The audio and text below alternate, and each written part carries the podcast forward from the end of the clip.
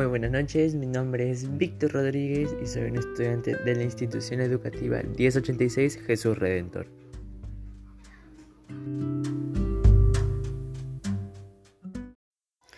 Muy buenas tardes, mi nombre es Víctor Rodríguez Acre y soy un estudiante de la institución educativa 1086 Jesús Redentor. Mi tutora se llama Nelly Chávez Bonilla. Y pues bueno, el nombre del podcast se va a llamar ¿Cómo prevenir la contaminación ambiental?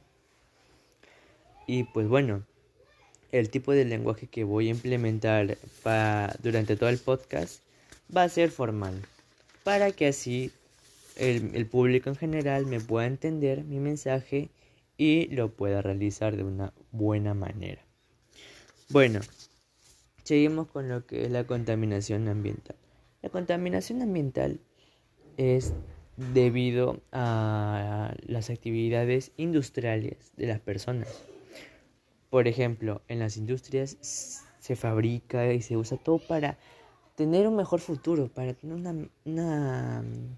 O sea, gracias a los avances tecnológicos se, ha podido, se han podido construir industrias para fabricar dichos recursos, materiales o por ejemplo estos televisores, estos, estos, estos celulares con los que normalmente implementamos para nuestro uso diario.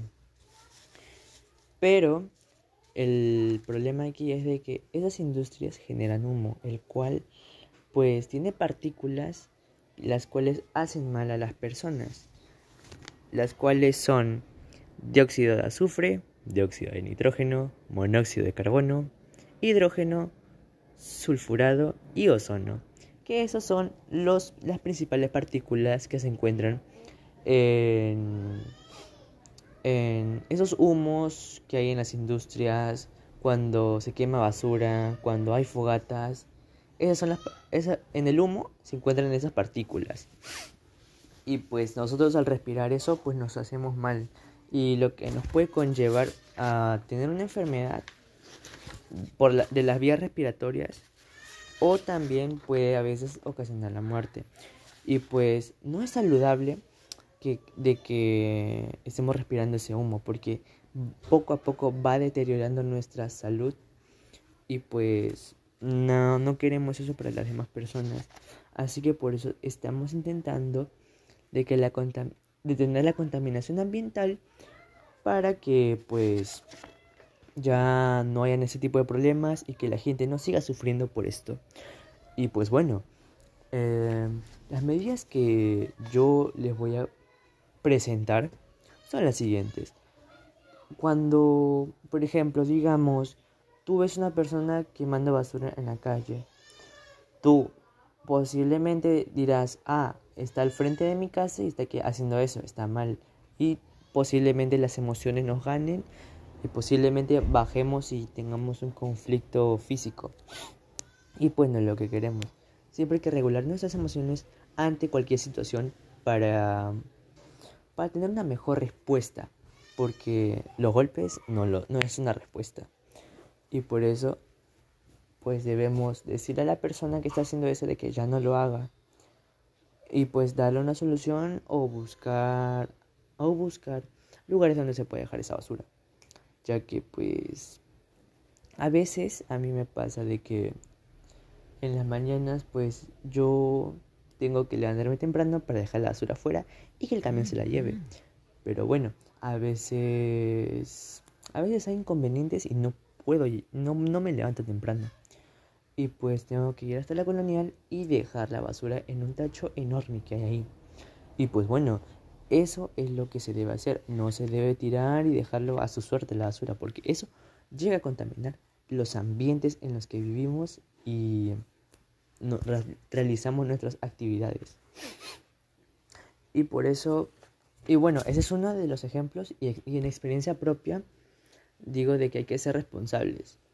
De que si tú ves a alguien que esté cometiendo ese tipo de actividades, quédate conversando con él, pregúntale si tiene conocimiento de lugares donde pueda dejar él la basura o si está enterado de que, eso puede ocasionar muchos daños al ecosistema y a las demás personas.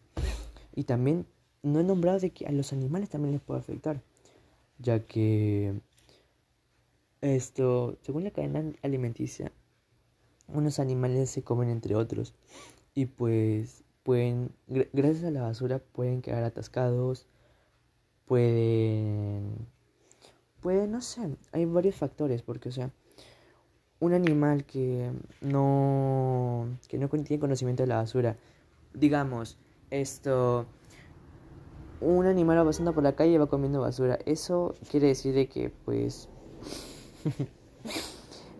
una de dos, o el animal no tenía conocimiento de eso y está que se hace mal y pues también le puede hacer mal a la persona que consume ese animal. Por ejemplo, pasa con la ganadería, que se debe tener bien alimentados y no se debe dar cualquier tipo de alimento al ganado para que al comer su lo que producen, pues no nos vaya a hacer mal. Y pues bueno, también hay factores porque la contaminación aérea es muy dañina, porque o sea, básicamente todos respiramos el mismo aire y pues creo que es por ahí que debemos empezar a detener la contaminación. Bueno, no, no estoy pidiendo de que de la noche a la mañana se arregle todo, pero si colaboramos todos con nuestro granito de arena y dejando de realizar actividades que puedan, que puedan hacer que el medio ambiente esté mucho mejor, pues se los agradecería. Y pues pasamos al último punto. Que pues bueno, muchas gracias por escuchar el podcast. Espero estén atentos para el próximo que voy a hacer. Y pues nada, muchas gracias a todos los que me han acompañado y se han quedado hasta este punto.